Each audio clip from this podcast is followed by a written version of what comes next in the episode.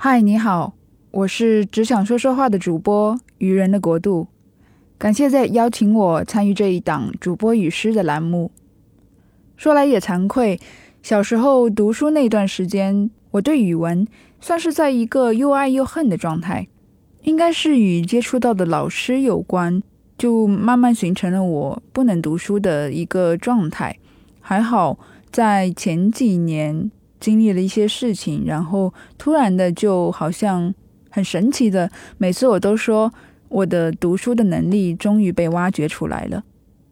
简单的概括来说，就是当你失去一些东西的时候，另一些你想要的东西反而慢慢靠近了你。今天想给大家读的诗作来自台湾的一个非常年轻的诗人。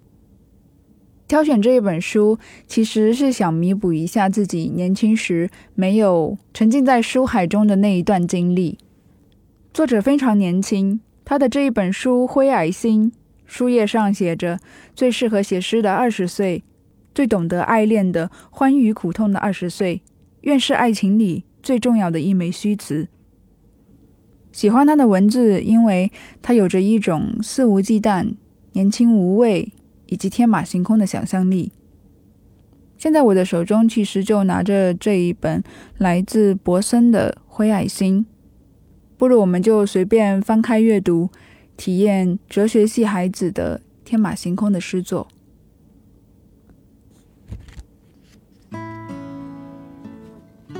角落又停电了，我能听见自己正在缩小某些无用的感触。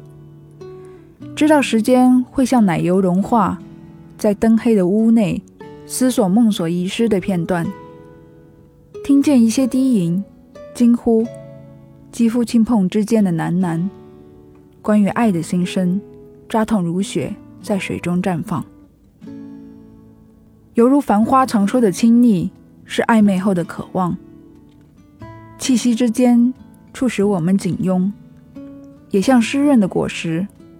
我深信，那就是它长成的模样，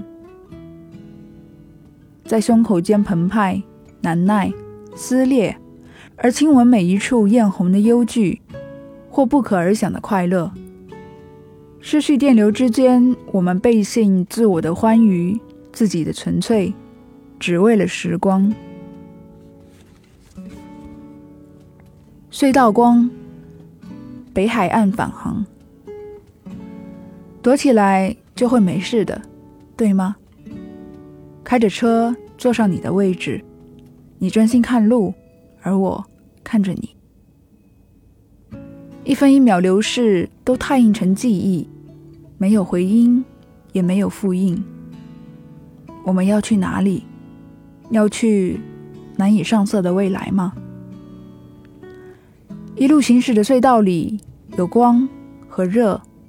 风在这里被打碎，像细雨窜动，在耳边只有温热的秘密。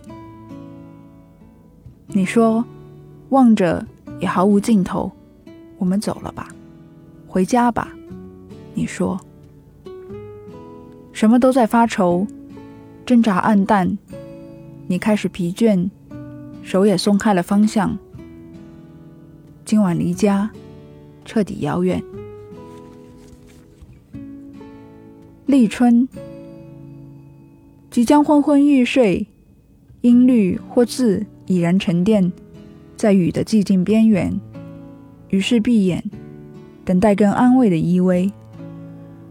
逐渐明朗的春日午后，以青梅微醺时间，寻求拥抱或不再执迷，模仿一枚从未见过的微笑。